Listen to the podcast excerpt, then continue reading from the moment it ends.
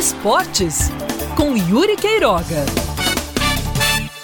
É nítido que a contratação de Ederson gerou um bom efeito em todo o ambiente do Botafogo, desde o elenco, passando pela diretoria até a torcida. E isso se explica por pelo menos dois fatores. O primeiro é de que realmente foi um reforço que chega para pegar a camisa e jogar, o bom e velho reforço pontual.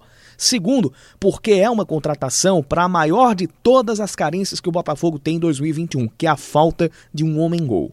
Ederson foi regularizado nesta quinta, está com boa condição física e já recebeu o aval do departamento médico para jogar, o que em condições normais nem seria notícia, mas diante de todo o contexto, com dois centroavantes que prontos para jogar se machucaram pouco antes da estreia e ficaram de molho pelo restante do ano, já é algo para se comemorar. Resta saber se Gerson Guzmão se sentirá seguro para colocá-lo de titular, mesmo que ele tenha consciência da importância de um homem de referência lá na área e de como isso pode impulsionar as atuações de Welton, Luan Lúcio e Clayton, este que agora pode virar um meia mais centralizado. Caso Ederson comece como titular, pode cair o esquema com três zagueiros e, enfim, o treinador do Belo pode implementar a formação com a qual ele mais trabalhou, que é o 4-2-3-1.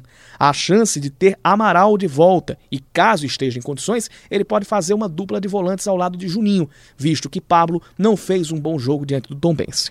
E outra mudança que acredito ser possível de acontecer é no gol.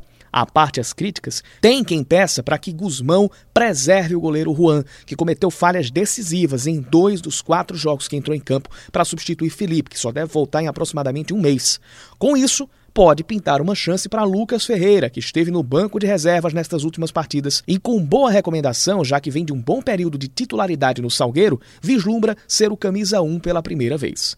Isso é o que podemos projetar para o Botafogo diante do Manaus, que até agora não tem nenhum ponto somado como visitante na Série C.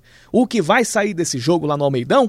Você confere conosco amanhã, logo após Palmeiras e Santos, que você ouve com Silva Júnior, começando a nossa transmissão por volta das 6h25. A bola rola às 7 e eu estarei na narração com Ellison Silva nos comentários Raíssa Guglielmi nas reportagens e Oscar Neto no plantão. Depois da gente, vem a final da Copa América, com Brasil e Argentina no Maracanã e Marcelo Duó comandando a transmissão. Para quem gosta de futebol, é só ligar na Band News FM Manaíra neste sábado, em FM 103.3, que é certeza de lamber a caçarola. Futebol das quatro da tarde até a meia-noite.